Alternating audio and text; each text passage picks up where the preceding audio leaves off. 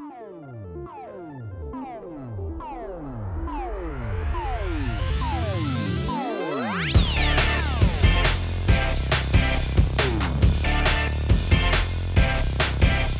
Fala pessoal, tudo bem com vocês? Estamos começando aqui o episódio 73 do A Semana em Jogo, a sua melhor fonte de informação para saber tudo que rolou no mundo dos games nessa semana que acabou de acabar. Aqui quem fala com vocês é o arroba Bacon e comigo hoje e sempre a gente tem o Felipe Lins. E aí pessoal, tudo bom? O Caio Nogueira. Fala pessoal.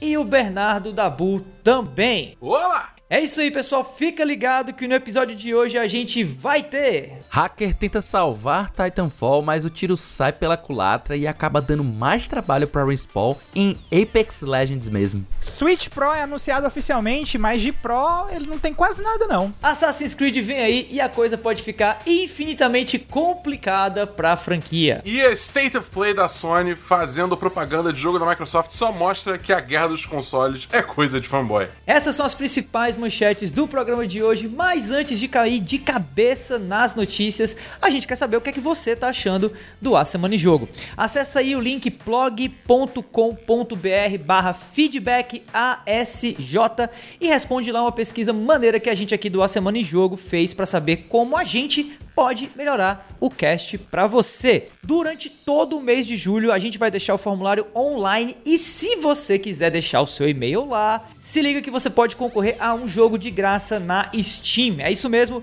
no dia 1 de agosto a gente vai anunciar lá na nossa conta do Twitter do A Semana em Jogo quem faturou o game. Então é isso, participa aí que a gente tá doido para dar jogo de graça para vocês. O link da pesquisa de novo é plog.com.br barra feedback ASJ, beleza? Bom, tendo feito aí então o jabá da nossa pesquisa de opinião, meus caros co-hosts, como foi a semana de vocês? Começando pelo queridíssimo Felipe Lins. Bem, pessoal, essa semana eu consegui jogar joginhos, joguei bastante. Olha! E especificamente um joguinho que tá saindo agora, e eu posso até falar dele porque hoje, dia da gravação, é dia caiu 9. o embargo, caiu o embargo. Caiu o embargo, posso falar sobre ele. Nós recebemos uma cópia do jogo Monster Hunter Stories 2 da Capcom, agradecer bastante aí ao pessoal da assessoria. Uhum. E, cara, que jogo bacana, velho. Que jogo bacana. As minhas impressões eh, iniciais, né? As minhas impressões gerais do jogo, elas vão estar na no povo online. Acho que assim que possível a gente coloca o link pra vocês também.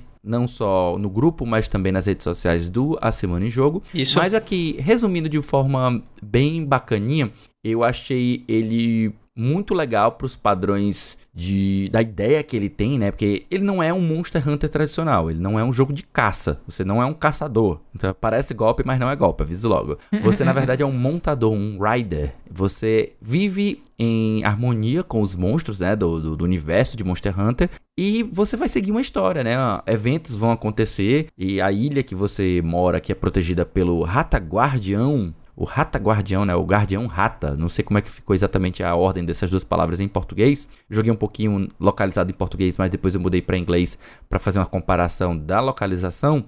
Então, é, ele some, né? Então, é, você tem essa premissa de uma aventura que é um pouco diferente do que você tem em relação à a, a, a série original, né? Apesar de que o Monster Hunter World e o Monster Hunter Rise, eles até que eles, in- eles investiram um pouco mais em história, né? Um pouco diferente do que a franquia sempre tinha de, de ter só um pano de funduzão pra você ficar repetindo o loop de caçadas. Dessa vez nós temos uma aventura completa, né? É um, é um turn-based, é um RPG de turnos.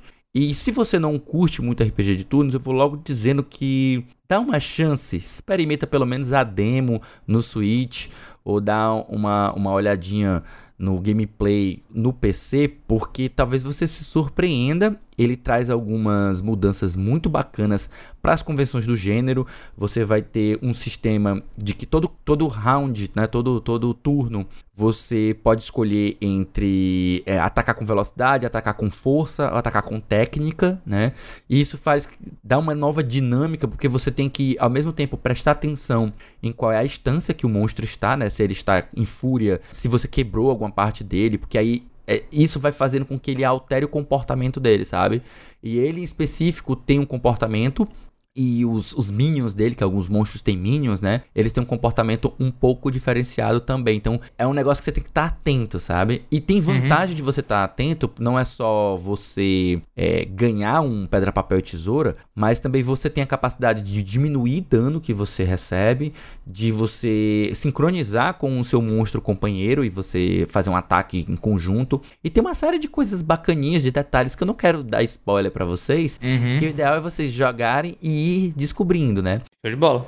Ele é uma mistura muito legal que vai agradar tanto os fãs de Monster Hunter que estão acostumados com a série, como também ele, ele pode apetecer a um público novo, um público diferente.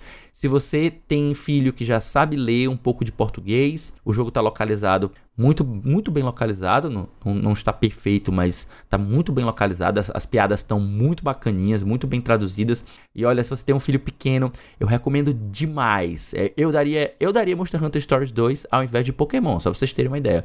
Porque a Capcom, a Capcom tá fazendo o que a Nintendo não tá fazendo. Caramba, que louco. Que louco, que louco. Capcom Bom, does was Nintendo don't. É, a, gente, a gente vê aí quando saiu o Pokémon Legends Arceus aí, que eu acho que é o que é. mais se compara com esse negócio aí.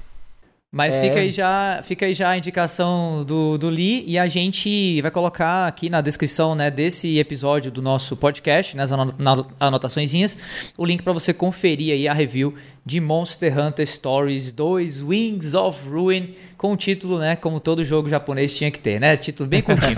e você, caríssimo Caio, como foi essa sua semana passada, meu cara? Ah, meu amigo, foi, foi muito, muita flauta, muito cavalo muita exploração de lenda, muita. Fala, minha senhora. Muita caminhada aí, muita, muita espadada. ainda, né?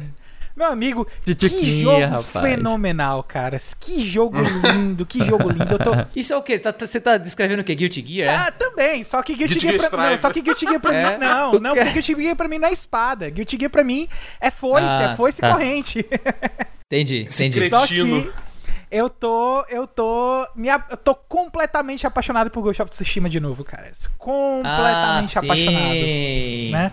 É bom demais. Caras, que jogo lindo, que jogo lindo. Ave Maria. Eu, não, é, eu acho que eu tinha até comentado no Twitter que eu não tinha jogado a primeira vez, eu não tinha jogado fazendo o, a campanha secundária, me perdendo no mapa e tal. E eu acho que eu joguei o jogo errado naquela época. Hoje eu tenho, hoje eu tenho essa certeza, né? Eu não acho. Eu achava que eu tinha jogado o jogo errado até, até o começo da semana, porque nessa semana eu tive a total uhum. convicção de que eu joguei Ghost of Tsushima totalmente errado. Eu tô agora realmente realmente dando valor ao jogo que o jogo merece.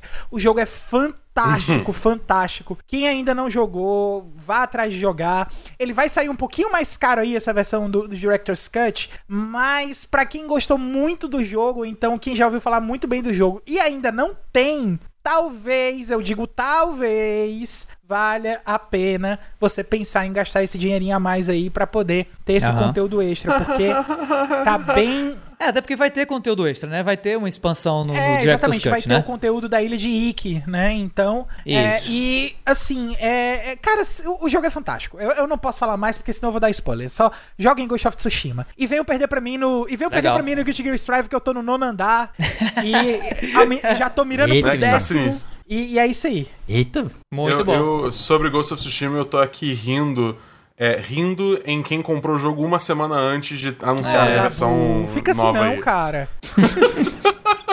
Tá bom, aproveitando aí a deixa, fale como é que foi a sua semana, meu cara. Cara, a minha semana foi o seguinte: eu terminei a trilogia Mass Effect na, na, edição definitiva, que como teve lançamento aí recentemente. O chefe do Mass Effect 3, o Salvou lendário, o mundo, salvou cara, o mundo. É, é muito, é muito lendário doido Marada como Shields. o jogo Tipo, a, a, cara, é, é, muito doido como a qualidade da história de Mass Effect cai vertiginosamente no é final horrível. do 3, cara. Sim, cara. É, é, impressionante, é cara. É muito ruim, é muito Demitir ruim. Os, os roteiristas, cara. É, isso acontece. Cara, é bizarro, cara. É muito doido. Tipo, ver um Deus Ex Machina do nada. Isso, cara, é muito bizarro. E, e, tipo assim, eu acho que o 3, no geral, ele sofre muito o, o problema de, tipo, caralho, fudeu, a gente precisa resolver tudo. Entendeu? Uhum. E, e aí você meio que resolve todos os conflitos da porra da galáxia inteira em questão de, sei lá, uma semana, entendeu? É muito estranho. Sei lá, é, é, é eu ainda gosto muito do Mass Effect 3, principalmente combate. Acho que ele é o melhor que faz, faz o melhor combate da, da trilogia. Sim, né? sim. É, o Andromeda eu não joguei, então não sei se teve alguma É grande bom mudança também, lá. mas o, o, o, o, Mass É. Effect 3 talvez ele tenha mais apelo por causa do, ca- do host de personagens, né? Que são totalmente carismáticos. Sim, eu- Ah, eu- sim, eu- eu- sim. em termos de jogabilidade, o Andromeda é até, é até muito bom, mas só nisso mesmo. É, mas Morre enfim, é, e, cara, tipo, é- foi uma experiência maravilhosa jogar essa trilogia de novo e jogar também Uhum. nessa edição definitiva. Então, tipo, eu recomendo muito pra quem não jogou e pra quem quer jogar uma versão, tipo, realmente um remaster com 60 FPS, com gráficos 4K e HDR e blá blá blá. blá. Que eu acho que realmente é, é- é um pacote bem legal. E são jogos, no final das contas, é uma experiência muito boa que vale o preço. É, a outra coisa que eu fiz essa semana também é que lançou a versão mestre da Raid de Destiny 2, a Câmara de Eita. Cristal. Que é uma versão mais difícil da Raid, onde, enfim, você, tipo, cara, eu vou falar números aqui, mas só quem joga vai entender. Você tem que estar nível 1350 pra acessar, só que, tipo assim, é muito difícil chegar em 1350, então a ideia é que 99% da população do jogo vai jogar essa, essa, essa raid, é, essa incursão, numa, num nível abaixo, o que aumenta a dificuldade pra você dar menos dano, você recebe mais dano. E tá sendo um desafio, cara. A minha equipe, a gente não tá conseguindo passar com facilidade, não. A gente já tá aí há três dias fazendo progresso constante, mas devagar, entendeu? Enquanto a gente atropelava a raid, a incursão no normal em, sei lá, uma hora, uma hora e meia. Tipo, essa a gente tá, tá aí já há três dias batendo, ba- dando murro em ponto de faca pra conseguir, tipo, ir aos poucos avançando, entendeu? A ideia é conseguir antes do reset semanal terminar, mas olha, se você queria um desafio real em Destiny, pode ir nessa, nessa incursão mestre que vai ser, vai ser, vai ser um belo de um desafio. Muito bom, muito bom. É, eu também é, voltei, digamos assim, a, a explorar o mundo de Destiny. É, eu assinei o Game Pass, né? Tô com o Xbox Series S em casa e tem lá todas as expansões pra jogar e tal. Então eu baixei, tô jogando. Acho Destiny muito foda, especialmente do ponto de vista da jogabilidade. É pra mim o melhor FPS que a gente tem na geração atual ainda de longe, tá? É muito, muito gostoso de jogar. Acho ao mesmo tempo super complicado de entrar e de né, me situar no Mas que tá é, acontecendo. é, é mas tô tentando, tô tentando e reconheço que a equipe da Band vem fazendo um trabalho muito legal de melhorar bastante as interfaces do jogo. Eu acho que da última vez que eu joguei, do último ciclo, digamos assim, de tentativa e fracasso que eu participei nisso, pra agora já melhorou mais coisas. Já notei assim uma facilidade maior em mexer com alguns menus, entender alguns sistemas do que anteriormente. Fora Destiny, assim, eu tenho alternado, né, entre tre- três jogos basicamente: Destiny, FIFA, que pra mim é, é o jogo das férias, sempre que eu tô sem nada pra fazer, ou que eu quero uma pegada Credo. super ultra mega casual. Eu não sou tão bom em joguinho de luta, infelizmente, então eu vou pro Fifinha. E eu me, me, me resolvo demais, demais, demais no Fifinha. Adoro jogar FIFA no modo de temporada online e tudo mais. E tô ainda desbravando o queridíssimo é, Scarlet Nexus, que foi o último título que eu peguei aí single player pra jogar. Lançamento aí da Bandai Namco. Muito bacana o jogo. Tô muito satisfeito. E ele tanto serve como mais um jogo bacana que eu tô jogando, como ele também serve como anime da vez, enquanto eu não encontro o próximo anime, porque é o jogo mais anime que eu já vi, que eu já joguei até agora, ou pelo menos na minha memória recente, assim. Tem cara de anime, tem enredo de anime, tem poderzinho de anime, tem lutinha de anime, tem tudo, assim. É muito, muita cara de anime mesmo, sabe? E eu tô muito feliz em estar jogando o jogo porque, porra, eu sou fã de anime, sou fã de videogame, então pra mim, assim, casa maravilhosamente bem. Então fica aí a minha indicação pra quem tem uma grana sobrando aí, tá querendo achar um jogo single player legal e curte animezinhos, né? Baixa ou compra, ou sei lá, arruma aí Scarlet Nexus que você não vai é, se dar mal de jeito nenhum, tá? Dito isso, tendo feito aí todo esse, né, esse rodeio pelas semanas dos nossos queridos apresentadores aqui do cast, vamos para as notícias dessa edição do nosso podcast. Bom,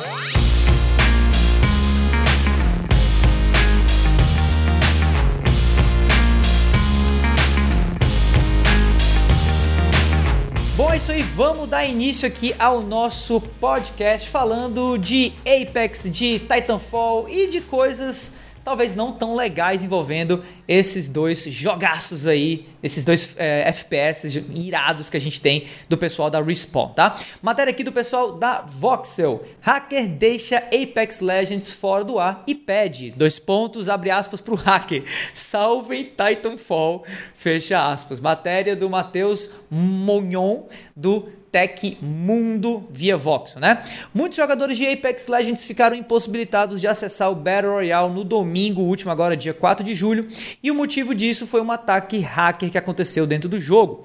Um, entre aspas aí, né, justiceiro bloqueou grande parte do menu do game com mensagens pedindo para a publisher Electronic Arts salvar Titanfall, né? A a EA ela é a publisher, né? ela é distribuidora do jogo, né? E a equipe de desenvolvimento aí, pelo menos inicialmente, foi o pessoal da Respawn. O problema começou na manhã de domingo e estava restrito à versão de PC de Apex Legends, mas também atingiu usuários da edição de consoles do game no decorrer do dia. Durante horas, o jogo ficou praticamente inacessível para grande parte da comunidade, justamente no feriado de 4 de julho lá nos Estados Unidos, né?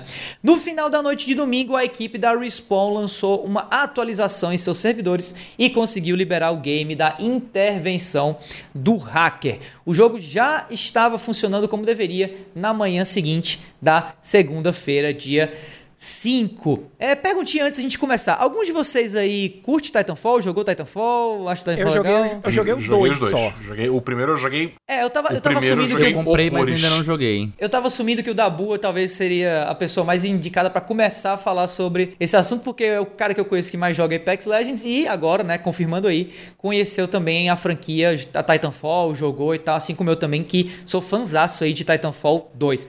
Dabu, o que, que você acha dessa história toda? Será que a gente vai conseguir, através de, digamos assim, de cybercrimes, conseguir com que a EA traga Titanfall de volta ou foi uma tentativa aí completamente sem futuro de um cara desesperado em trazer essa franquia de volta à vida? Cara, então, é, é, eu acho que vale dar um pouquinho, antes de responder essa pergunta, vale dar um pouquinho de contexto da, da origem desse hack, né? Porque o negócio, a mensagem salvar Titanfall não se refere a salvar a franquia, digamos assim, da, da extinção no sentido de, ah, não tem um terceiro jogo. Não é isso que esse hack tava pleiteando. É, é porque há meses já os servidores de Titanfall, tanto um quanto dois, estão sob ataque de hackers também, que tá, deixando, tá impossibilitando as pessoas de conseguirem jogar o jogo. Entendeu? Tá- tá tendo DDoS, né? Denial of exatamente, exatamente. E aí você entra na partida, você trava e instantaneamente é desconectado. E isso acontece com pessoas normais e, tipo, a gente vê eh, até streamers sofrendo disso também. Que, tipo, tem um streamer específico que eu, que eu acompanho, que é o Macro, né? Ele gosta muito de Titanfall e quando ele vai jogar na stream, ele não consegue jogar. Toda vez que ele entra na partida, ele especificamente é, é, é alvo e aí ele não consegue jogar, entendeu? É, então, tipo, isso é uma coisa que a comunidade de Titanfall como um todo reclama bastante. Parte da comunidade de Apex, que veio de Titanfall também, né, reclama disso. É, a Respawn até já falou que sabia da existência do problema e estava procurando soluções, mas nada aconteceu. E aí, pelo jeito agora, um hacker, digamos assim, de oposição, é, resolveu tomar... tomar as rédeas e fazer esse protesto aí, né? Um, um hacker é difícil, né? Provavelmente é um grupo, mas enfim. É. E, cara, é, sei lá, eu tenho. Eu fico com uma opinião muito dividida com- quanto, a, quanto a essa situação toda, porque o. o- a situação é que a Respawn ela já falou que tá ciente do que tá acontecendo e tava investigando soluções, entendeu? Então, tipo, um ataque desses, basicamente tudo que ele fez foi, fez foi fazer a galera trabalhar num feriado lá nos Estados Unidos. Desenvolvedores que, tipo, normalmente já não têm as melhores condições de trabalho, entendeu? É, é, por outro lado, é tipo assim, eu vejo o lado que também é, cara, é empresa, tá ligado? Tipo, um jogo antigo, vai ver se não chamar atenção atacando onde o dinheiro é feito, eles não vão dar atenção pra esse problema, tipo, devidamente como deveriam. Devidamente É. como deveriam, que frase maravilhosa. Mas enfim. É, é, Então, eu fico muito dividido. Eu quero muito que Titanfall seja salvo, mas é, eu também eu, eu sinto muito pelos desenvolvedores que foram forçados a ter que ir trabalhar num, num, num feriado onde, lá, já que lá tá todo mundo vacinado aqui, não é que nem a desgraça que é aqui no Brasil, né? Devia estar todo mundo junto com a família, depois de muito tempo em quarentena, isso é ok e tal. Aí, sei lá, eu, eu, fico muito dividido nessa situação. né? Tá, beleza. Mas assim, Caio, na sua opinião, assim, apesar de do que aconteceu, é, de fato, não ter sido necessariamente um pedido de socorro para o retorno da franquia, mas sim para né, a mera manutenção dos servidores. Você acha que, por conta do que aconteceu, Titanfall voltou de alguma maneira a chamar a atenção no meio game? Você acha que isso vai trazer algum tipo de retorno, sei lá, positivo pro futuro da franquia ou nem? Cara, eu acho que a, a Respawn tá muito focada no momento no Apex pra poder pensar no Titanfall 3, né? Porque o que, é que foi que houve? Vamos acompanhar aqui a, a evolução da série Titanfall até chegar no Apex e no momento que ela tá agora. Porque Titanfall 1 foi lançado como um jogo um, um, uma, um Battle Arena, né? De como é se fosse mais ou menos ali no esquema do Battlefield. O, com o diferencial de ter robôs gigantes, né? Uhum. E, inclusive, eu lembro que no, no trailer do primeiro anúncio e tal, o pessoal tava comparando muito com o aquele jogo do Super Nintendo Metal Warriors, né? Pelas mecânicas de você poder sair do robô e tal. E uhum. tinha muita comparação com aquilo. E, e eu, chamou muita atenção na época, né?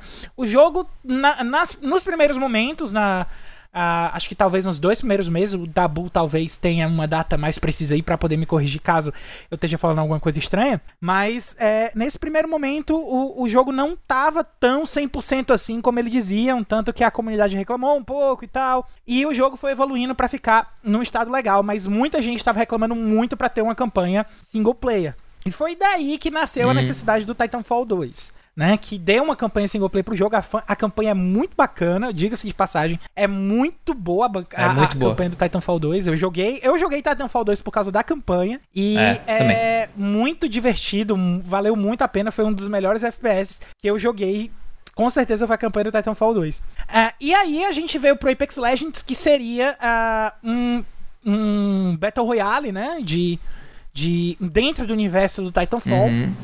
Só que a gente não tem os robôs, não tem muitos. A, a, acho que tem, tem um ou dois personagens só de Titanfall e, e, várias citações aí ao longo do universo do Apex. Tem nenhum personagem de Titanfall. É, mas tem um, um, um, personagem que é, é, é, é, Como é que eu falo? Ele é meio que baseado. É porque, parente, é, relacionado. Usa o traje lá dos uniformes. Eu não lembro o nome dele agora. É, a, a Valkyrie ela é filha de um dos caçadores do, Isso, do, dos vilões que são os vilões. É, os vilões do 2. Pois é, isso, existe, isso, isso. existem as ligações dentro dos personagens, então... Ah, o próprio Blisk, que é um vilão, é um vilão do é, Titanfall 1 e do Titanfall 2, ele é basicamente o coordenador dos Apex Games, que é uhum. é, o, é o jogo, é a arena dentro do lore do jogo que faz que rola o Battle Royale. Então, isso, isso. tem todos esses elementos aí que tá expandindo a lore, tá expandindo o universo do, do Titanfall, mas eu não sei até que ponto a Respawn tá realmente preocupada em lançar uma nova campanha para justificar uhum. o lançamento de um Titanfall 3, porque eu não vejo uma outra justificativa que não seja isso, porque se for para manter um multiplayer, vai ter o Titanfall 2,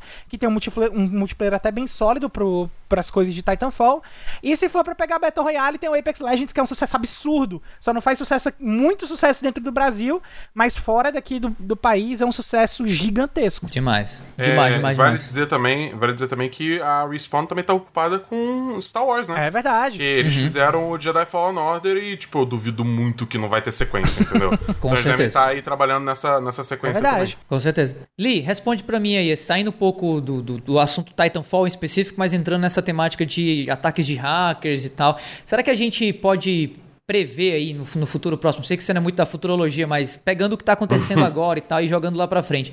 Será que a gente consegue prever aí que esses tipos de ataque hackers com com pedidos para além de dinheiro, né? Agora a gente está pedindo para que franquias se mantenham, ou para que servidores se mantenham abertos. Isso pode virar uma constante no, no, nosso futuro? Será que a gente pode ver, por exemplo, a Nintendo sofrendo com isso, a Sony sofrendo com isso, para além da mera maldade, mas como uma, um, tipo assim, um desejo da comunidade que agora cada vez mais entende de computador, né? De manter a, aquelas coisas acontecendo ou de ter os seus, seus pedidos atendidos por essas empresas? Davi, eu seria é, leviano se eu não dissesse que isso já acontece há muito tempo, tá? Uhum. Porque até mesmo você lendo a, a entrevista, a, a, fala do desenvolvedor, da própria Respawn, né? Ele mesmo diz que ataques de DDoS e hackers são uma constante que sempre estão uhum. acontecendo nos jogos, né? A gente tem não só os hackers que tentam burlar coisas do jogo, como por exemplo os cheaters, né? Os, os infames cheaters, como também outro tipo de hacks, como de, de intenções políticas, né? De, de, de, agenda nesse sentido.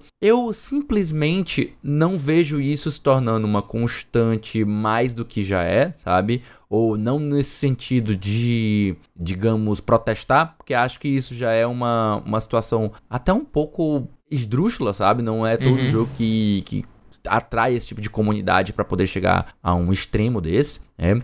Eu também fico dividido, como disse o Dabu, ao passo de que eu, eu entendo que isso é, gera um problemão para os desenvolvedores, sem dúvida.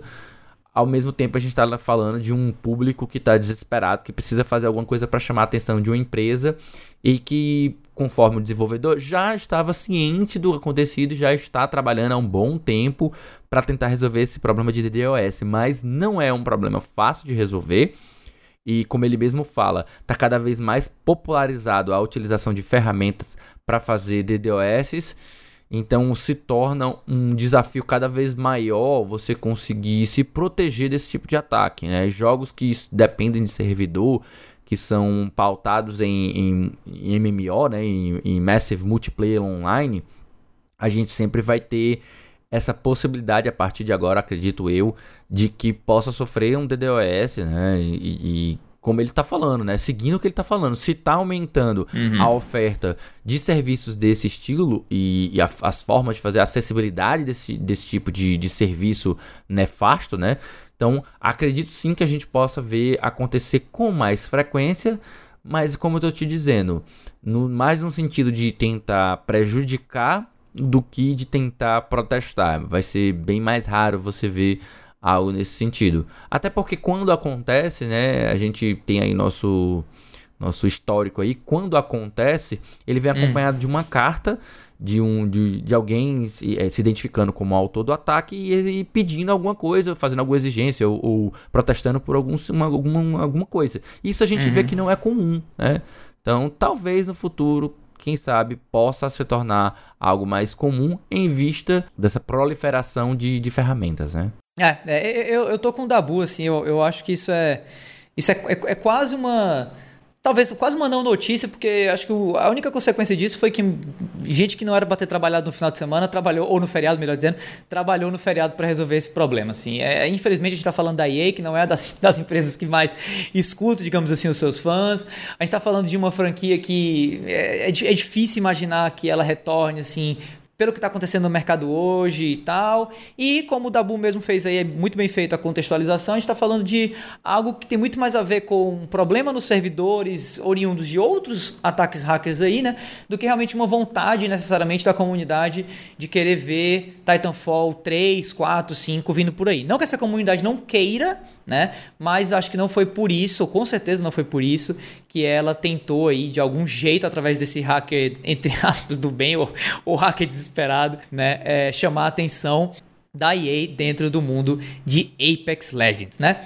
Bom, Saindo um pouco aí desse assunto envolvendo internet e coisas do tipo, para um aparelho que talvez agora conecte melhor né, nessa bendita internet aí, né? A Nintendo anunciou um novo Nintendo Switch. Não, não é o Nintendo Switch Pro que você estava esperando. Mas deixa aí o Wickerson Landim do Adrenaline explicar melhor para você, tá? A matéria dele aí, tá? Uh, com o título Nintendo anuncia novo Nintendo Switch com tela OLED. Vou ler ela aqui para vocês antes a gente comentar. A Nintendo acaba de anunciar o lançamento do Nintendo Switch OLED, nova versão do console portátil. O produto está previsto para chegar às lojas dos Estados Unidos dia 8 de outubro e custará 350 dólares, né? 50 dólares a mais do que o atual modelo lançado em 2017. Nossa, já faz tempo que o Switch saiu, olha só. A é, nova versão do console, né? A nova versão do console tem tela maior, são 7 polegadas contra as 6,2 polegadas do modelo original. O display OLED também é uma das novidades, né, dando lugar aí à tela de LCD. E ainda, segundo a Nintendo, o novo Switch terá um dock com porta LAN, 64 GB de armazenamento interno e melhorias no áudio né, para quem estivesse aí reclamando do áudio do Switch sem fone de ouvido no modo portátil, enfim, né? Quase todo mundo, provavelmente, né? A Nintendo informou que o Nintendo Switch OLED chega às lojas custando 350 dólares, né? Equivalente a cerca aí de 1.800 reais, que com certeza não vai chegar nesse preço aqui, sem nenhum tipo de imposto, né? Além disso, o Nintendo é, original vai continuar sendo vendido ainda, assim como também o Nintendo Switch Lite, né? Na verdade, a Nintendo ofereceu agora uma nova versão do Switch, além das duas versões que já existem desse console, né? Do console principal da empresa atualmente. Bom, antes de passar a palavra pro Caio, pro Felipe e pro Dabu, eu trago aqui a opinião do nosso queridíssimo Coelho no Japão, que trouxe o que ele achou desse novo lançamento da Nintendo, que talvez não era o que todo mundo tava querendo que ela lançasse. Fala aí, Coelho.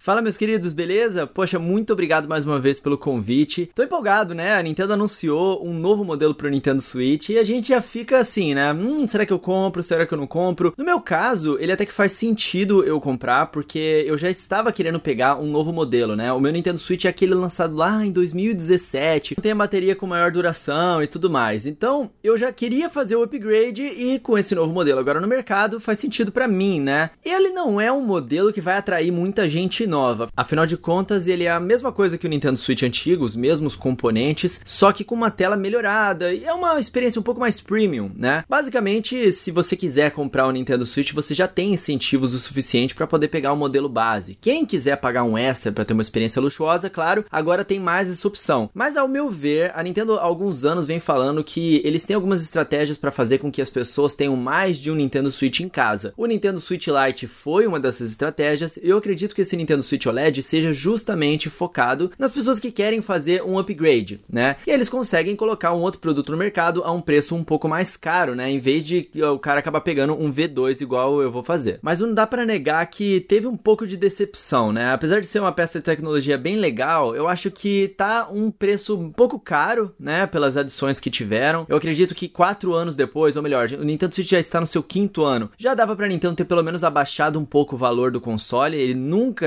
entrou numa promoção, nunca colocaram um preço um pouco mais baixo. Já dava, né? Já estamos passando da metade da vida do console, já tem três modelos no mercado agora. Ou melhor, o, o terceiro lança em outubro, né? Mas já dava para eles terem abaixado o preço do modelo base e lançado esse novo pelo preço do modelo base, né? Os 300 dólares. Então isso foi um pouco chato, mas principalmente porque quatro anos depois, agora com vários jogos de múltiplas third parties portando jogos por Nintendo Switch, muitas vezes uns jogos bem pesados a gente começa a sentir que seria um bom ganho se o Nintendo Switch tivesse um pouco mais de potência. Vou dar um exemplo aqui. Hyrule Warriors Age of Calamity é um jogo muito legal que eu me diverti bastante, inclusive é um jogo da própria Nintendo, apesar de não ter sido desenvolvido por ela, né? E na hora de você jogar o, o jogo no multiplayer, é, é nítida a queda da taxa de frames, é nítido que o jogo ele dá uma engasgada. No Nintendo Switch, com um pouco mais de potência, isso não aconteceria, né? A gente vê um exemplo disso, inclusive, inclusive no próprio Hyrule Warriors de 3DS. No New 3DS você conseguia rodar ele, porque no outro ele não era possível, né? Então eu acho que um modelo novo não precisava ser uma geração nova, não precisava ter muito mais potência, mas uma potência suficiente para poder rodar o Zelda Breath of the Wild a 30 frames por segundo cravado em todas as áreas, até mesmo ali dentro da, da, da Deku Tree, que dá uma queda na taxa de frames e tudo mais. Eu acho que seria benéfico para a experiência do console como um todo, da forma com que ele se propõe. Então isso foi um pouco decepcionante, mas mesmo assim eu acho que um próprio funcionário da Nintendo respondendo a um fã no Twitter disse: "Olha, se você não curtiu a nova tela, isso não é para você. Continua com o Nintendo Switch que você já tem atualmente". Então acho que essa é a dica para todos, né? É um novo modelo no mercado, não era para ser um grande alarde, foi por isso mesmo que eles não anunciaram na E3 em nenhum outro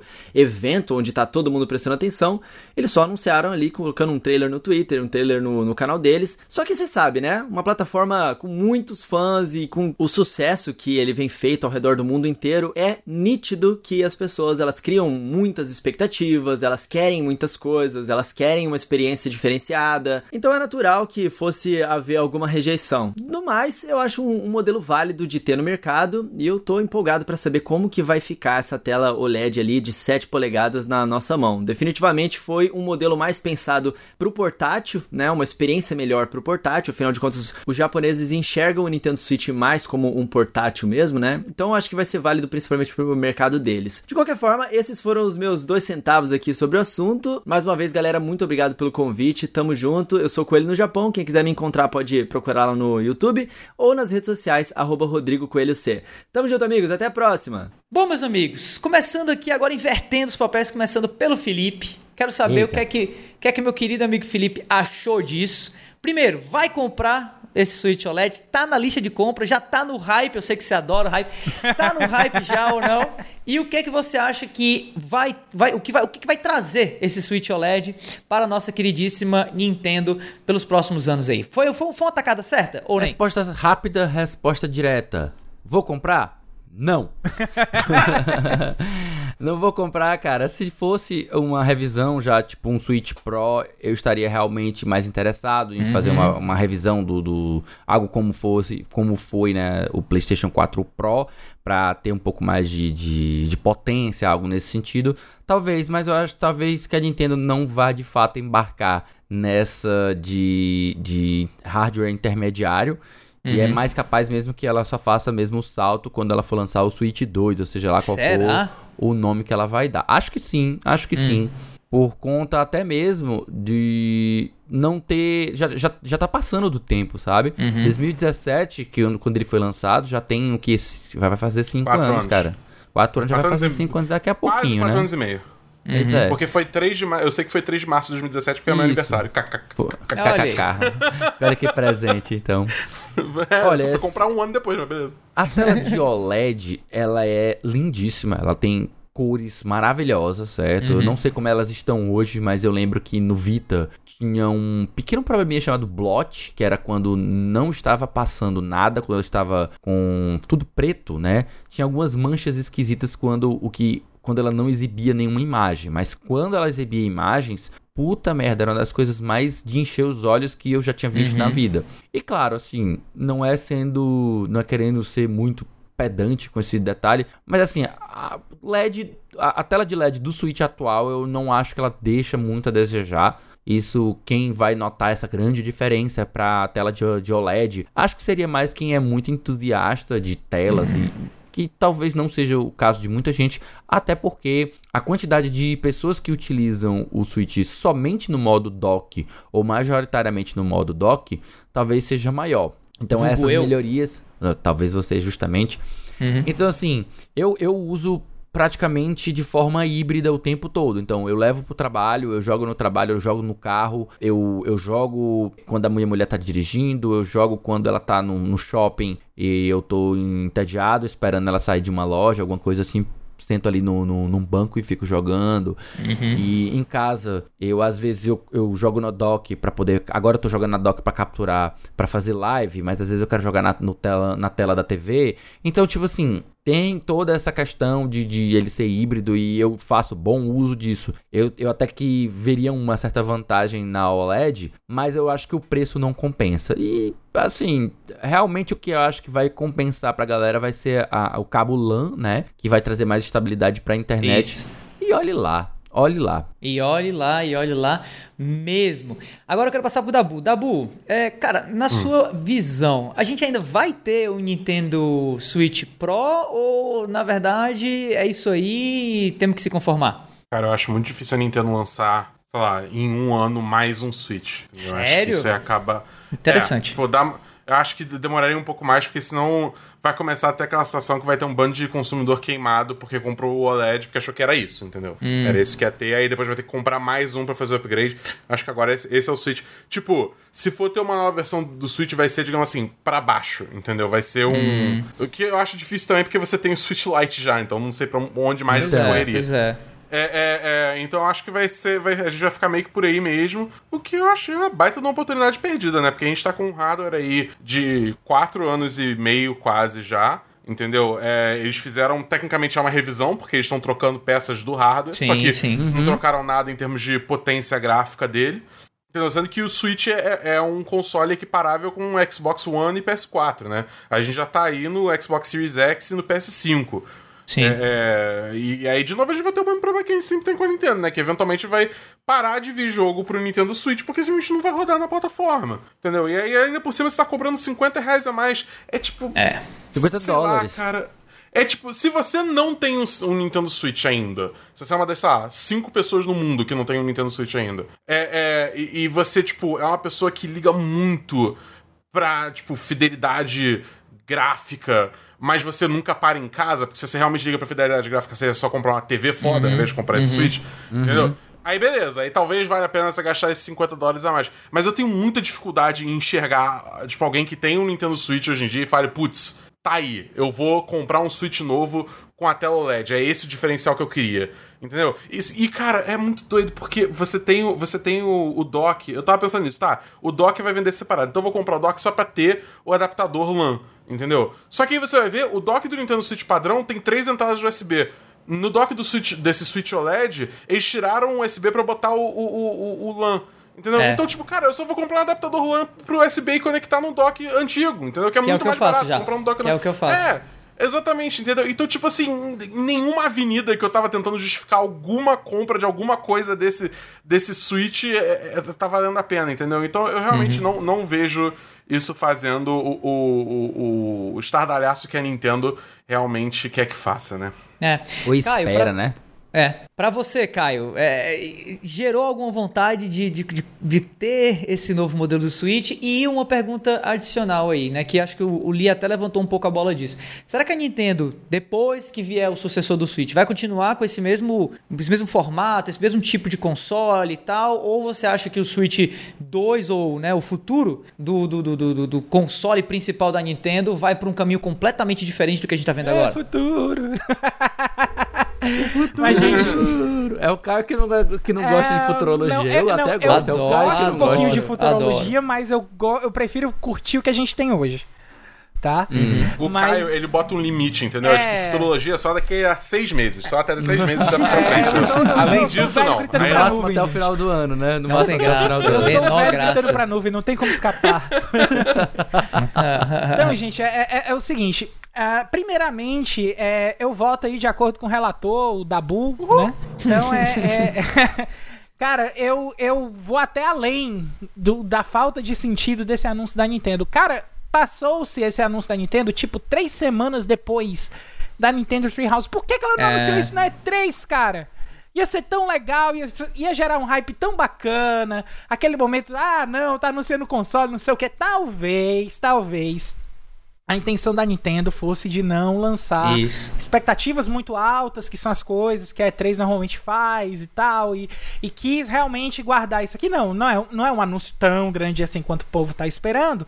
Vamos guardar aqui, vamos deixar para lançar depois. Uhum. Porém, eu acho que seria, mesmo sendo uma versão mais, mais é, não tão potente, mais modesta do que o que o pessoal estava esperando, eu acho que ainda assim seria uma boa anunciar dentro da E3, até mesmo porque é um momento bacana. A gente, tá, a gente tá meio que com saudade de ter esses anúncios assim de console dentro da E3. Eu acho que a última vez que a gente realmente teve ainda foi pro PlayStation 4, né? Que teve uhum. aquela brincadeira dos quatro slides matadores, né? e tal, do. Enfim. Mas é, isso aí é coisa de, de saudosismo meu mesmo. Hum. Agora, quanto à questão da evolução, eu não sei até que ponto a, a, Nintendo vai querer inovar aí no próximo console depois do Nintendo Switch. O que para mim é uma coisa muito boa porque uh, a gente normalmente é, gosta de ser surpreendido, né? E quando a Nintendo fez o salto do Wii pro Wii U, que a gente viu que ia ter aquela segunda tela na mão, a gente notou que a intenção era de é, mimetizar hum. o sucesso que tinha sido no Nintendo DS para TV em casa, para o console em casa, junto do hardware do Nintendo Wii. Né? E não deu muito certo. Aí a, a Nintendo meio que ouviu o que a galera estava pedindo e lançou um console híbrido né? Um console que era portátil. É, ela, ela não dividiu a, as funcionalidades, a questão das duas telas, mas ela dividiu a praticidade. Ela dividiu a questão de ter um videogame portátil com um console de mesa. E ela inovou nessa questão. Sim. Então, a, a gente vê que desses dois saltos, é, a Nintendo inovou de formas diferentes. Claro, ela trouxe hardware mais robusto, ela trouxe outras inovações também, mas o, o foco maior, no momento, foi de trazer uma funcionalidade e depois foi de trazer é, um, uma forma de jogar nova. Talvez até uma, uma, funcionalidade também, mas uma funcionalidade diferente. Sim. Então, é, foi uma surpresa muito boa em termos de, em termos de planejamento de produto. É, né? É. Então, é, eu, o fato de eu não saber o que esperar pro próximo videogame do Nintendo Switch me dá uma, uh, uma, uma, uma gama muito alta de ser surpreendido de novo. E eu quero que a Nintendo me surpreenda, porque ela é boa em fazer isso. Cara, vou dizer logo, vou dizer a real, porque eu curto essa parada de futuro e eu só torço que a gente tenha algum ouvinte nosso anotando, fazendo aí o controle de todas as minhas previsões tiradas do, do, do né, do, do, do, do- do- da parte de trás De mesmo, lá, assim, de lá, de mesmo, lá, nariz. de lá. Tira do sem pé nem cabeça, mas que eu tenho certeza que vai acontecer. Escreva o que eu tô falando. O Vita 2. Até, o- até, além disso, não, o Vita 2 é uma certeza. Deus. A Vita 2 não é mais previsão. Mas até o final desse ano, a gente vai ouvir falar desse Switch Pro. Esse Switch Pro existe, esse Switch Pro vai acontecer. Esse Switch OLED é uma tentativa, a meu ver, é uma tentativa de atualizar o, o- o hardware, de fato, criar um novo modelo base, digamos assim, para um modelo Pro que está vindo por aí, que não vai criar uma discrepância tão grande para o modelo original, né? Porque aí você cria uma divisa realmente de preço muito alto e você cria uma divisa de funcionalidade muito alta também, que acaba impedindo a venda do console mais fraco, digamos assim. E o console mais fraco agora vai ser esse Switch OLED, que basicamente é, digamos assim, uma tentativa número 2 da Nintendo de lançar o Nintendo Switch, né? Tipo assim, ah, é, a gente esqueceu de colocar uma entrada LAN. Ups, tá aqui agora, entendeu? ah, é, entendeu? Tipo, é, é- é quase isso, assim, é, é- é praticamente isso. Tanto que o dock do Switch OLED funciona no Switch original. Então a gente vê, assim, uma tentativa muito grande da Nintendo de não vender esse novo Nintendo Switch como realmente o novo Nintendo Switch. Né? Tanto é que uma empresa que é famosa em colocar New em tudo, não colocou New nesse console novo dela. Né? Simplesmente chamou Nintendo Switch OLED Model. Né? Então isso para mim caracteriza muito a tentativa de uma empresa de tentar, né, assim, relançar praticamente, fazer um, um relançamento simples, né, um soft launch do seu console principal, para daqui a pouco lançar um Switch Pro, trazendo a tela OLED, trazendo o cabo LAN, mas trazendo uma série de outras funcionalidades que esse Nintendo Switch novo tá deixando faltar. Cara, não tem nem áudio Bluetooth, velho, nesse novo, real, nessa nova versão é, do Switch. Real, Isso é um- Davi, você, Oi. tu não acha que é mais interessante, aqui aproveitando pra te fazer uma pergunta, tu não acha que é Hum. mais interessante pra ela aguardar mais um pouquinho e lançar logo o Switch 2 mesmo, Não. o próximo, o próximo Switch, porque já estamos com 5 anos, não, daqui não, a pouco não sabe por quê? seis. Porque o Switch, o Switch 2 implica mudanças significativas em elementos que vão aumentar ainda mais essa divisa. E a Nintendo, ela quer continuar vendendo Joy-Con, ela quer continuar vendendo adaptador para os dois é, consoles, né? Pra, digamos assim, pro SKU é, único do Switch. Lançar um Switch 2 agora é você basicamente fazer o que a Sony fez agora com o PS5 e voltou atrás já no- no- na, na mesma fase do lançamento, né? É tipo lançar uma nova geração quando a geração atual tá indo muito bem, obrigado. Né? Não faz sentido nenhum a Nintendo abandonar, digamos assim, essa plataforma do Nintendo Switch para lançar qualquer coisa que não seja um outro Switch. Mas não esse Switch OLED. Um Switch realmente com funcionalidades e com poder gráfico, que é o que eu acho que esse aqui mais falta de maneira escandalosa e que é o que o público está pedindo agora. Cara, se você tiver um olhar criterioso em cima dos principais lançamentos que estão saindo esse ano e já no ano passado, você nota o Switch já não dá mais conta, cara. Seja o novo Monster Hunter, seja o, o Pokémon novo aí, seja o Pokémon passado. Cara, Lost Woods ainda ainda tá toda lascada, toda cheia de lag no Nintendo Switch atual em Breath of the Wild. Então assim, tá na cara pra mim que a Nintendo precisa lançar um console mais potente. Essa demanda é uma demanda urgente e que, se ela não lançou esse console mais potente agora com o Switch OLED, a demanda continua existindo. E não vai vir no Switch 2, vai vir numa versão aprimorada, um Switch Pro, mas eu garanto a vocês, com a cara desse Switch OLED. A cara vai ser essa, com essa tela grandona e tal, tal, tal, tal, tal só que com os internos atualizados e com funcionalidades além do que a gente está vendo agora nesse Switch OLED.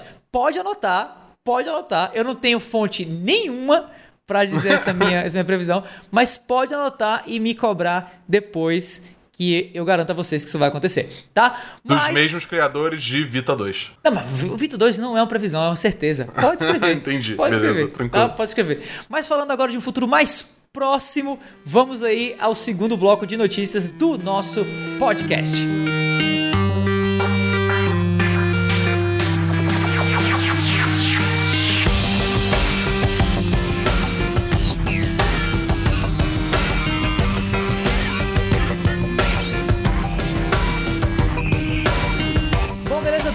continuidade aqui agora no segundo bloco para falar de Assassin's Creed. Sim, Ai, fãs de Assassin's Creed, se preparem, porque a gente vai ter um novo Assassin's Creed que talvez também não seja aquilo que muita gente estava esperando. Assassin's Creed Infinity, novo jogo focará no online, matéria do Joe Scrabbles, traduzido pelo Vitor Aliaga da IGN Brasil. Fontes próximas a Bloomberg afirmaram ou afirmam que a Ubisoft está trabalhando em um novo projeto cujo codinome é Assassin's Creed Infinity. Ao que tudo indica, Infinity será uma plataforma online com vários cenários históricos que evoluirá com o tempo. Algo como o que já ocorre em Fortnite e GTA Ai, Online. Tudo a ver com Assassin's Creed, inclusive, tudo a ver. Claro. Conf- né? Conforme apu- apurou a Bloomberg, é a Bloomberg, não é o Bloomberg também. A intenção é que Infinity dure anos a fio com um universo repleto de cenários, ao invés de um único período histórico, como a série é conhecida. Né? Tipo assim, meu Deus do céu, essa matéria tá ótima. A plataforma englobaria diversos jogos diferentes de Assassin's Creed que, abre aspas, podem parecer e ser diferentes, mas estarão, né, estarem todos conectados, fecha aspas. Ainda, fontes afirmam a reportagem que o lançamento está longe de acontecer. Questão de anos. Ótimo ter anunciado, inclusive, Dá tempo de cancelar. Agora, vazou. É. A Ubisoft confirmou a existência do projeto à Bloomberg por meio de um porta-voz que disse que deseja, abre aspas, exceder as expectativas dos fãs. É, realmente, está indo muito além as expectativas dos É. fãs. Assim, os fãs estão indo à direita, ela está indo à esquerda. Que tem perdido por uma abordagem mais coesa. Nenhum outro detalhe, entretanto, foi revelado. Galera, Pelo amor pelo- de Deus. né? Começando pelo Caio. Caio, É. diga pra mim aí o, o quão ruim isso pode dar. É a única coisa que eu quero saber. Cara, se vocês estiverem vendo o vídeo agora, vocês vão ver aqui um, né, um momento de imagens reais de dor e de sofrimento, cara, porque eu sou fã, eu, eu era muito fã de Assassin's Creed, é, quando eu tava é, escolhendo ainda os jogos que eu iria acompanhar da, anualmente pra serem lançados e tal, que eu tava conversando até com meu irmão pra gente ser lançado. A gente topou acompanhar Assassin's Creed, mas o plano foi abortado depois de Assassin's Creed 3. É, aliás, depois de Assassin's Creed Black Flag. A gente abortou ele depois de Assassin's Creed Black Flag. E a, a última pá de cal foi colocada em cima no Assassin's Creed Unity. Né? Então, ah, desde então eu não tenho tido mais contato com a franquia Assassin's Creed, né? Eu não joguei Assassin's Creed Origins, não joguei Assassin's Creed Odyssey, não joguei Assassin's Creed Ragnarok, mas Valhalla. é Valhalla, né? Pra vocês verem como eu tô dentro de Assassin's Creed. É uma coisa. Mas, é, cara, eu é, é, me dói o coração ver o- a forma que a Ubisoft tratou o jogo. Certo? Porque é, é muito ruim. A gente só queria uma coisa coesa, a gente só queria um- uma coisa que continuasse. Tá certo que as conexões do Assassin's Creed, do final do Assassin's Creed 1 pro final do Assassin's Creed 2 já eram muito loucura. Já era um negócio, o quê? O que que tá acontecendo? E a gente não sabia de nada do que tava acontecendo. E, e a gente vê uma coisa assim, indo pra live service, uma coisa que a, a, a Ubisoft insiste em, em, em querer colocar pros jogos dela que não dão certo. Caras, eu, eu, eu, tô, eu tô em dor. Nesse momento eu tô na mais profunda dor e luto. Por isso que eu tô até vestindo preto hoje. Dabu, você que também deve estar em, em dor aí, ou em escárnio dessa notícia, ou dessa, desse rumor aí, já confirmado pela Ubisoft, mas que a gente não sabe ainda se vai se confirmar lá na frente ou não, né? Porque estamos anos à frente aí. A pergunta que eu faço pra você é a seguinte: por quê? Por que a Ubisoft decide tornar uma série totalmente pautada no single player, que até foi pro multiplayer um tempo, depois voltou, ficou só no single. De onde surgiu a ideia? Por que, que a Ubisoft quer trazer Assassin's Creed para uma plataforma online recorrente que nem GTA Online? Ah, cara, porque é muito simples. A gente já cobriu aqui notícias de, das quantidades boçais de dinheiro que GTA Online faz. As quantidades idiotas de, de, de jogadores que Destiny 2 tem. Entendeu? É, jogos como serviço que dão certo, que não são muitos, já se conta numa mão os que deram certo. Tipo, realmente tem. Quando fazem sucesso, fazem sucesso pra caramba. Aí a Ubisoft olhou pra isso, aí as pupilas dela se tornaram cifrões e eles falaram: quero. Qual é a nossa maior franquia? Assassin's Creed. Bora. É isso, entendeu? É Caras. tipo, não, não tem. Não tem, não tem mais além disso, tá ligado?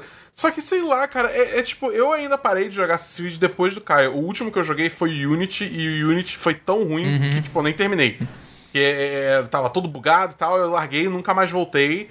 tirando assim, eu, eu, eu posso falar que eu joguei uma de meia hora a uma hora de todo Assassin's Creed desde então, porque cobrindo evento tinha demo, entendeu? E eu jogava. E, tipo, toda vez que eu jogava, eu falava, tipo, cara, é a mesma coisa. É a, me... a única coisa que eu vi diferente foi quando foi o Origins pra frente. Mas até assim é tipo, cara, isso descaracterizou completamente a franquia. Eu só, cada vez mais, eu acho que tá na hora de mandar o Ezio lá no, no, no, na, na, na, central Ubisoft achar o, o, o, uma personificação da franquia Assassin's Creed, botar Hidden Blade ali e só falar, eu conheço que tem empatia, tá ligado? Chega, já deu, já deu, já deu o que tinha que é. dar, vamos seguir, entendeu? Porque, cara, tá, tá muito ruim, tá feio, tá feio, tá feio. Lee, será que esse é um sinal de que Assassin's Creed já deu o que tinha que dar e a Ubisoft tá tentando ali manter a franquia viva por meio de aparelhos ou nem? Aí não, eu vou ser a voz discordante Ai, aqui, meu vou Deus. ser a voz positiva. A semana em, em Discord, esse... Discord.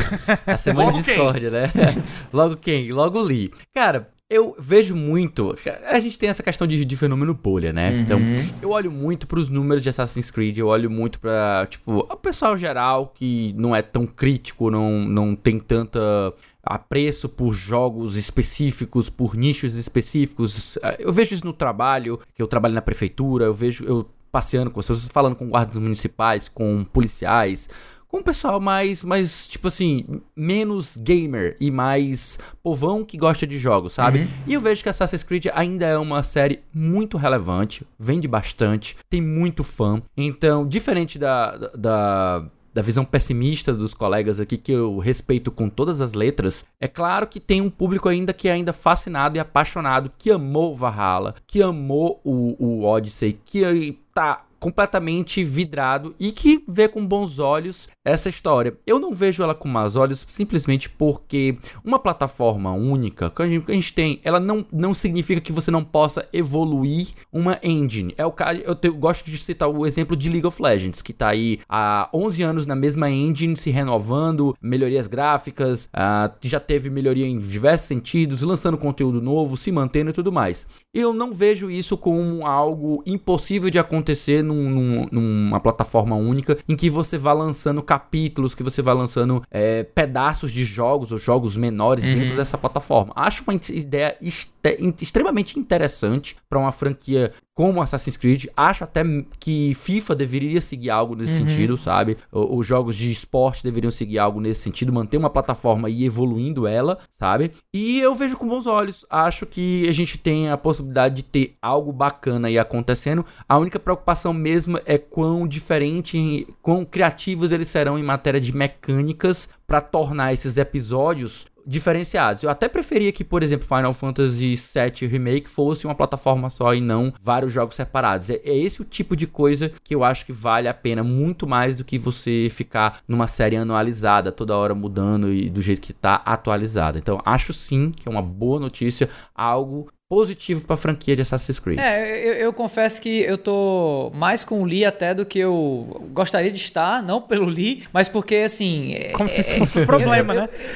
não, mas não é, não é, é. não é por isso. É, é porque assim, eu, eu, eu acho que eu não gosto muito dessa tentativa de ficar deixando tudo online. É o que né, me incomoda tudo tem que ser Tudo tem que ser GTA Online, tudo tem que ser... Mas, ao mesmo tempo, eu acho que se tem um caminho que combina, digamos assim, com Assassin's Creed, é, pelo menos é isso, sabe? É, é jogar um, uhum. uma plataforma online mesmo, em que você pode ficar entrando aí na, na, né, na, pele de um assassino diferente de tempos em tempos. Eu não diria que seria um jogo é, dividido em episódios, mas quando eu olho para esse Assassin's Creed Infinity, eu vejo com assim, eu vejo de uma maneira muito parecida o que a, a IO Interactive fez com Hitman em que você cria um jogo base, digamos assim, mas que vira e mexe de tempos em tempos é trazido novos mapas, novas aventuras. Vira um live service. Exato. Vira um live exato. service. É um jogo é, como serviço, um jogo vivo e tudo mais e tal.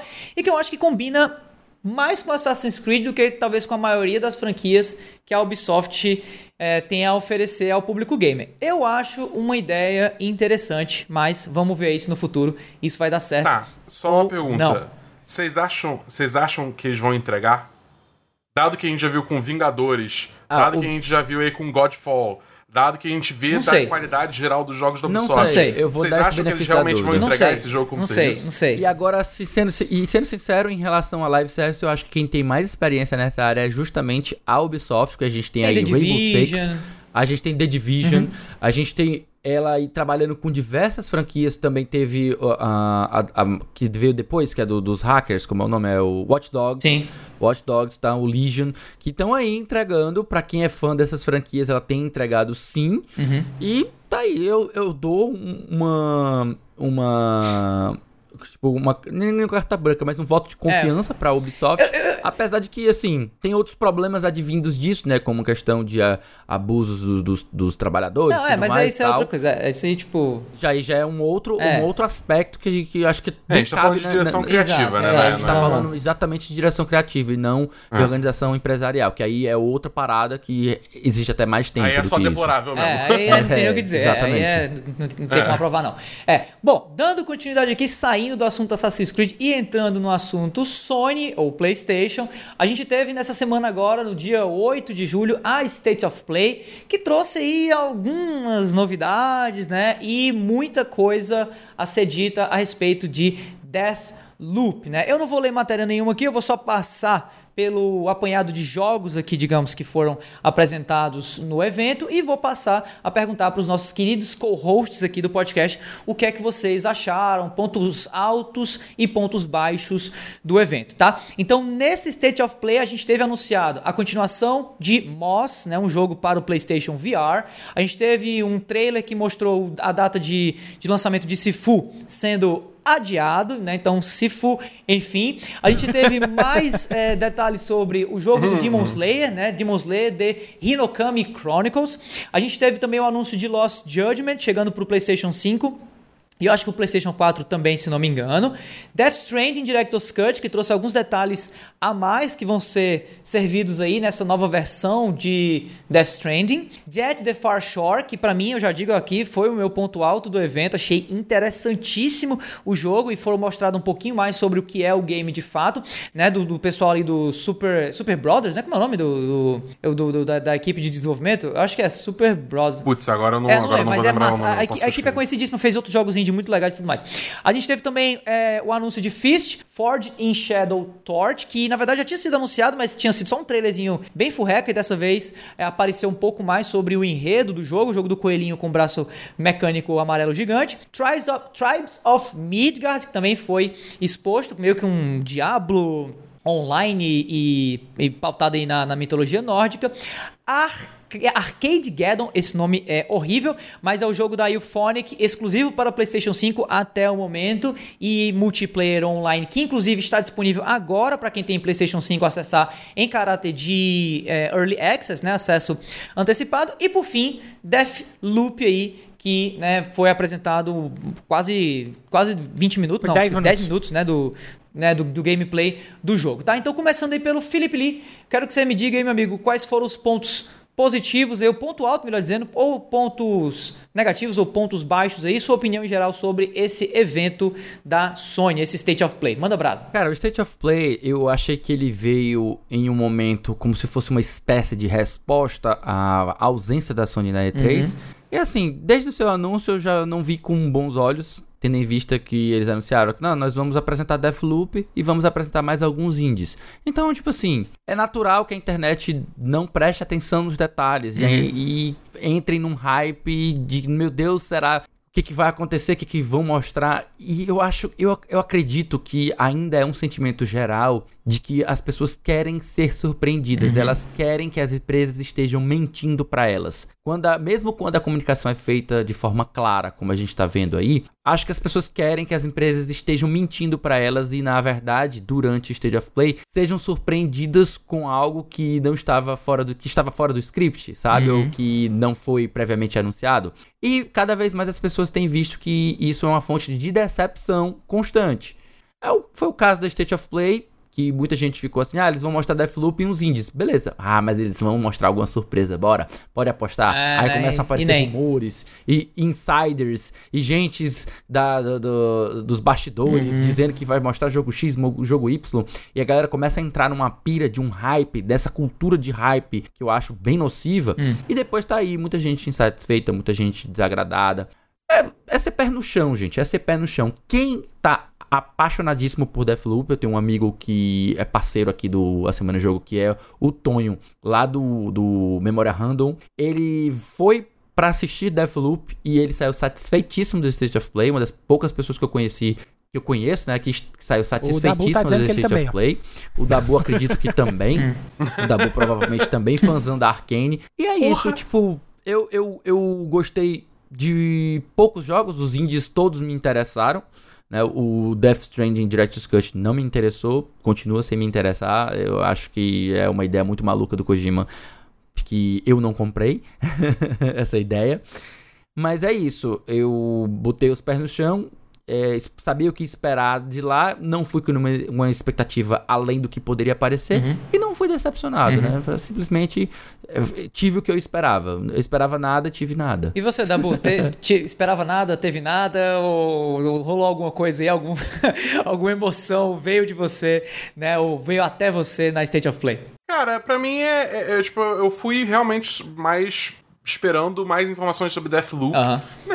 Mais informação, porque a gente meio que já sabe tudo que precisa é, saber né? do jogo. Eu só queria ver mais do jogo mesmo. Uhum. Entendeu? Acho que, tipo assim, é, até uma coisa que diz muito o, o, o, como é que tá a situação de exclusivos da Sony para ela tá empurrando tanto assim um jogo que, na real, agora meio que é da Microsoft. Sim. Entendeu? É, é, não, eu não consigo. Tipo, cara, tirando o Ratchet né, Clank. Ah. Não, é, contrato, contrato é contrato, tudo bem, mas o ponto e é, é que, tipo assim. temporário de qualquer maneira, é. né? Sim, sim, mas o meu ponto é que, tipo assim, a gente tá vendo aí uma situação onde não tem muito exclusivo pra PlayStation 5 lançando. Uhum. Entendeu? Então, tipo, a Sony tá tendo que apostar pesado, botar, tipo, numa apresentação de third party, botar 10 minutos numa apresentação de, sei lá, 50 minutos, entendeu? Tá um quinto da apresentação é exclusivamente pro Deathloop, entendeu? Um jogo que é do concorrente, digamos, uhum. tecnicamente. Beleza, tem contato, só que é, mas é um jogo do concorrente, entendeu? É, é, é, eu acho isso muito doido. Mas não, para mim não muda o fato que o jogo tá parecendo tá incrível. Eu, eu comprei muito a, a, ideia, a história, é, a mecânica. Não sei se eu vou querer jogar com PVP habilitado, acho que eu vou preferir jogar com a, com a assassina lá mesmo. sendo controlada pela máquina, uhum. porque, enfim, é, é, é esses jogos da Arkane eu acho pra, que eu prefiro. Pra mim é frustração pura isso aí, não abrir. É, porque aí, tipo, aí entra um maluco que é, tipo, sinistraço em FPS, tá ligado? Uhum. Aí eu vou ser obliterado, tipo, não, cara, meus jogos da Arkane eu quero jogar eu comigo mesmo, é isso aí acabou, entendeu? É. Pode no máximo um, um cooperativo, talvez, pra um futuro, não sei, mas, enfim, o ponto é que Deathloop com certeza tá muito no meu radar. Eu quero muito jogar esse jogo, acho que vai ser muito legal. É, eu gostei de ver mais do, do Demon Slayer, né? Kimetsu no Yaiba Hinekami, Hinekami Chronicles. É, é um jogo da CyberConnect 2, que é o mesmo pessoal que fez a série Storm do uhum, Naruto. Do Naruto. Então, tipo assim, como uma experiência visual, acho que esse jogo vai ser incrível, então eu tô muito interessado nisso. É, mas, de novo, assim, tipo, já tinha saído outros trailers e tal, então não teve nada realmente novo ali é, pra, pra, uhum. pra ser revelado. Uhum. Eu acho que o jogo que é, foi bom ver mais, mas que consolidou mais o meu hype foi o Sifu. Que, que eu acho a ideia desse jogo sensacional. Eu só, tipo, eu entendo que tem que ser adiado, fico um pouquinho triste, mas, cara, adia o que for, entrega o jogo finalizado, tá tudo bem. Eu, eu espero, entendeu? Mas eu tô, eu tô muito curioso.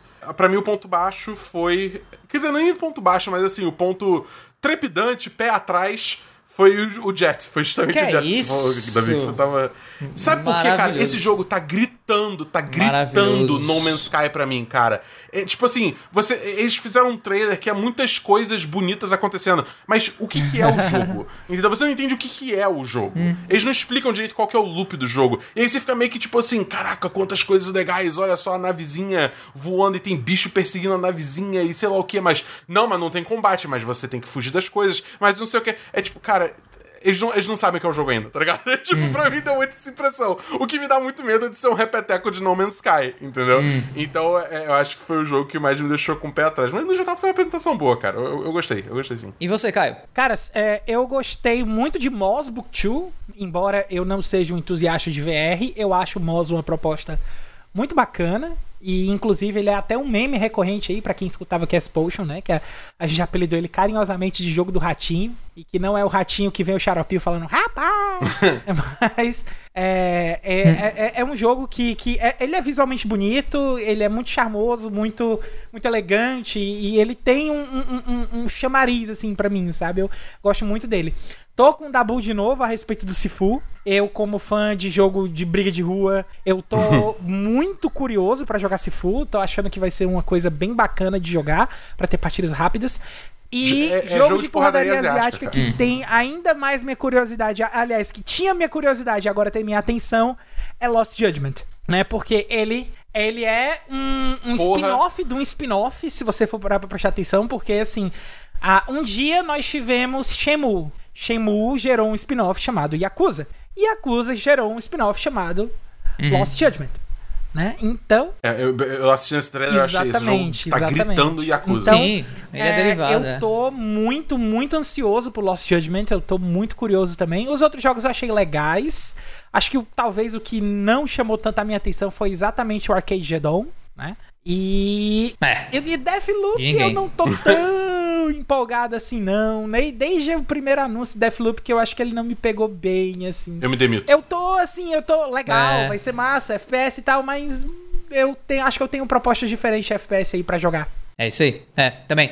Eu concordo. É, eu, eu, eu, eu meio que tô qualquer coisa pra Deathloop. Não tô empolgadaço assim.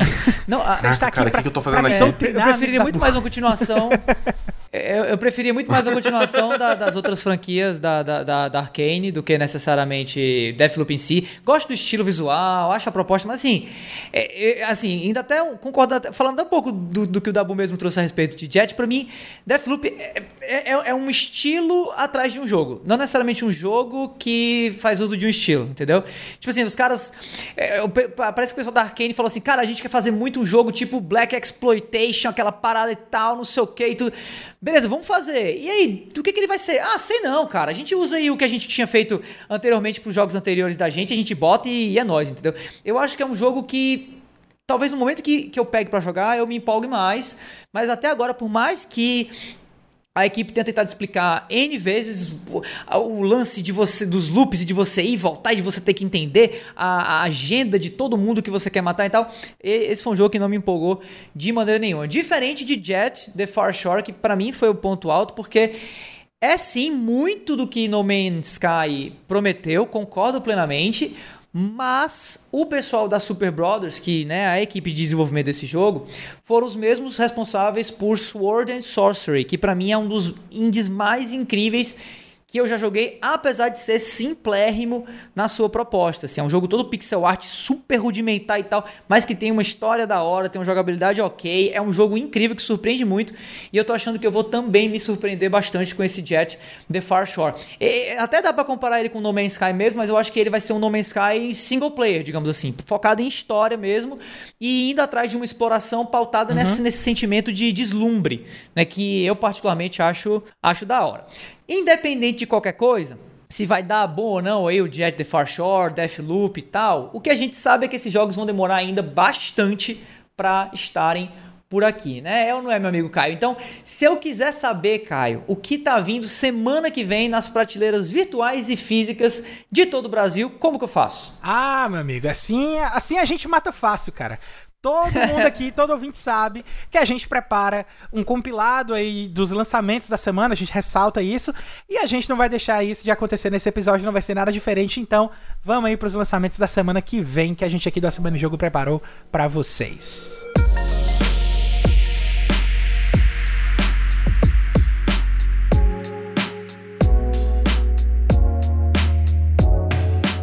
Bom, vamos lá para a semana do dia 12 a 18 de julho. Nós temos três jogos. Começando com o jogo de aventura para PlayStation 5 e PlayStation 4, chamado Where the Heart Leads. Ouvi falar muito pouco do, do jogo, mas o que eu ouvi falar foi positivo. Dia 13 de julho também, assim como Where the Heart Leads, a gente tem F1 2021, jogo de corrida, obviamente, saindo para Xbox One, Xbox Series X e S, PlayStation 5, PlayStation 4 e PC também. Só não vai sair pro Switch porque o Switch não roda. Tô brincando, não sei porque que não... não sei porque que não vai sair pro Switch. Mas o que vai sair pro Switch aí sim, no dia 16 é The Legend of Zelda Skyward Sword em HD, jogo exclusivo para o console atual aí da Nintendo e que vem né, aquela coisa, vem, vem, vem vindo bem polarizado, porque tem gente que tá afim, tem gente que não tá afim, tem gente que queria que fosse logo Breath of the Wild 2 e tudo mais.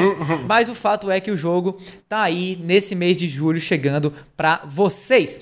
Além desses games da semana, esse quarteto aqui do A Semana em Jogo tem mais um monte de conteúdo exclusivo para você ficar ligado. Toda sexta-feira tem episódio novo do Vale a Pena Jogar com o nosso queridão aqui, o Davi do Bacon, trazendo uma review de jogo que ele acabou de zerar. Toda segunda-feira você escuta o Dabu no Semana dos 10, um papo entre amigos sobre os filmes, séries e jogos assistidos ou jogados durante a semana. Basta procurar por 10 de 10 no seu agregador de podcast favorito para achar. Lá no Spotify você encontra um monte de conteúdo produzido pela galera do Cast Potion, o podcast com aquele já conhecido papo catedrático sobre videogames. E uma vez por mês, o Backlog Game Club traz um papo extenso, profundo, saboroso e crocante sobre um jogo novo, projeto pessoal muito bacana aí do nosso querido Felipe Lins.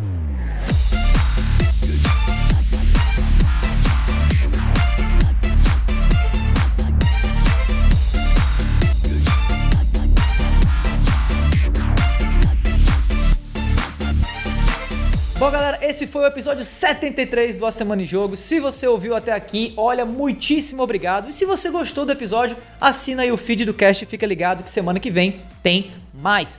Antes da gente encerrar esse episódio aqui, a gente queria deixar o nosso muitíssimo obrigado ao pessoal do Tecmundo, Adrenaline, IGN Brasil e The Game Times pelas notícias lidas nessa edição do cast. A gente quer deixar também aqui o convite para quem quiser entrar no nosso grupo do Telegram, no t.me barra ASJ amigos, tá? E também para você responder a nossa pesquisa de opinião, a nossa pesquisa de feedback, para dizer pra gente o que você quer que mude ou que se mantenha igual aí no A Semana em Jogo e concorrer ainda a um jojinho de graça, né? blog.com.br barra feedback ASJ.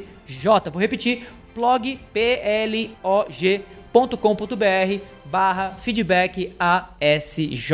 E para finalizar, que tal seguir a gente nas redes sociais? Eu tô no arroba davidobacon no Instagram e no Twitter. Eu tô no Twitter no arroba BEDabu. Você me encontra no Twitter no arroba foi o Caio. E você me encontra em arroba o Felipe Lee, tanto no Twitter como no Instagram e também no Twitch. Olha aí, eu também tô fazendo lives agora, vocês me encontram lá. No mais é isso, pessoal. Meu nome é Davi, eu vou ficando por aqui e a gente se vê por aí. Valeus, falou! Tchau, Valeu, galera! galera. Tchau, pessoal!